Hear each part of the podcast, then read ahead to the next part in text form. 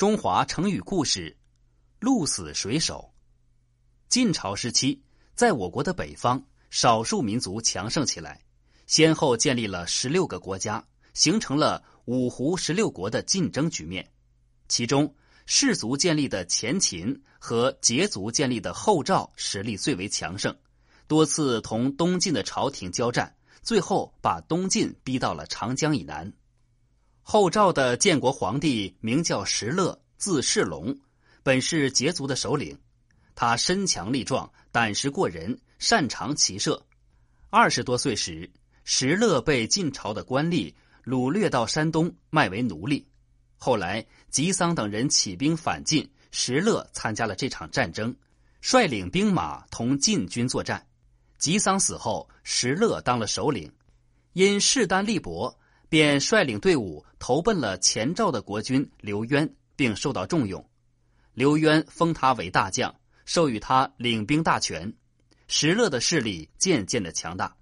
他又任用了汉族的官僚张斌为谋士，很快便割据一方，成为一股强大的力量。后来，石勒建立了政权，自称赵王。十年之后，灭掉前赵，夺取了北方的大片土地。后来。石勒又亲自率领兵马南下，同东晋作战，转战千里，势不可挡，一直打到长江边。石勒的神武雄才在当时无人不知。有一次，石勒举行国宴，招待高句丽等国的使臣，一时兴起，非常自负的问他手下的大臣徐光：“凭我的功绩，可以同历史上哪一个君王相比呢？”